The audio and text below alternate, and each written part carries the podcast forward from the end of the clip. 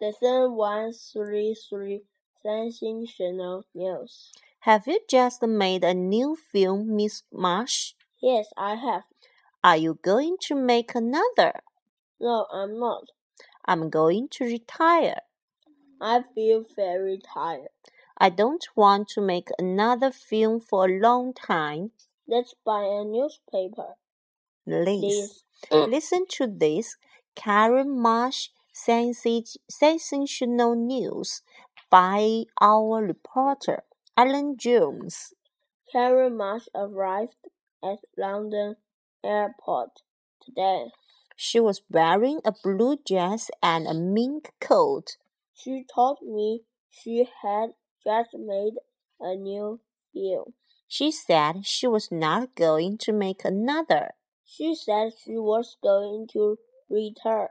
Retire. Retire. She told the reporters she felt very tired and didn't want to make another film for a long time. I wonder why. Huh?